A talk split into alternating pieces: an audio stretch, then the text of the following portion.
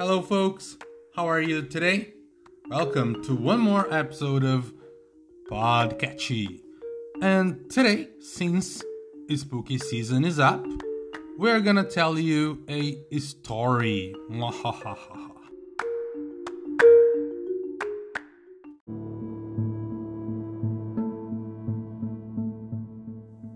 the story we are gonna tell you today is by Edgar Allan Poe. Edgar Allan Poe is a famous American writer and he has written many horror stories that are very famous. I hope some of you know him. I love his stories, especially the one we are telling you today The Black Cat. Of course, I will tell that story because, you know, I have my cats, and the podcast is also about these felines. So stay tuned for this spooky story from Catchy English and Podcatchy by Edgar Allan Poe, The Black Cat. This story will be told in English, of course, and do not worry so much. I will give emphasis for some pronunciation and some words, specific words that might be needed for understanding or better understanding.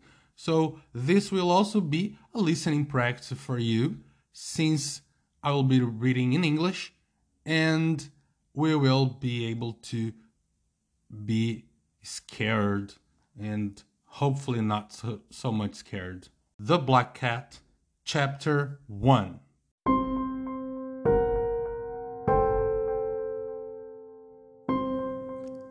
I do not think people will believe my story, but I'm not mad, and I'm not dreaming. Tomorrow I will die, and I want to make a confession. The events which I'm going to describe here have terrified me have tortured me, have destroyed me. To me, they seemed horrible and supernatural, but perhaps somebody who is calmer, more rational, will find a logical explanation. This is my story. I was a very kind and gentle child who loved animals. As I grew up, this love for animals became greater.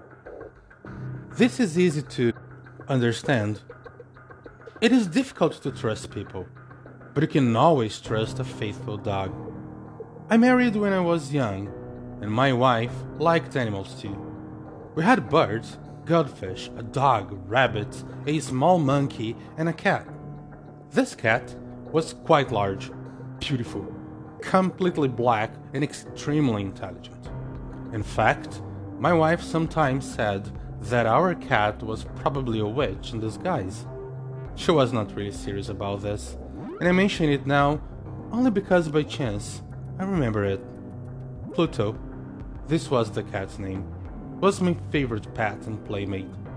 He followed me everywhere. Unfortunately, I became a victim of alcohol. I drank more and more. Of course, my personality changed. I became moody and irritable with my wife and pets. At the beginning, though, I respected Pluto and never hurt him. But one night, I returned home very intoxicated. I thought that Pluto was avoiding me. I held him violently, and in his fright, the cat bit my hand. I became furious, was possessed by a demon. I caught the cat again. Then I took a pocket knife from my pocket, opened it, and cut out his eye. I blush burn while now write these facts. The next day, I felt horror for my action, but I continued to drink, and wine made me forget the horrible thing I had done. The cat got better. The empty eye socket was frightening, but the cat was no longer in pain. He went about the house as usual, but obviously he ran away from me in terror. At first I was sorry about this, but soon it made me angry. And then came the spirit of perverseness. Philosophy does not talk about the spirit, but it's a fundamental part of human heart. We all have done stupid or terrible things simply because we know that we should not do them.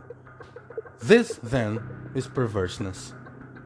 This spirit of perverseness, I say, destroyed me because one day I decided to kill poor Pluto. With tears in my eyes and sadness in my heart, I put a noose around his neck and hanged him from a tree. I hanged Pluto only because I knew he loved me, only because he had never hurt me, only because I knew that God would never pardon me for the crime. Well, folks, hope you enjoyed our spooky story, or at least the chapter one of it. Next episode, you will listen to chapter two. Stay tuned and don't miss it.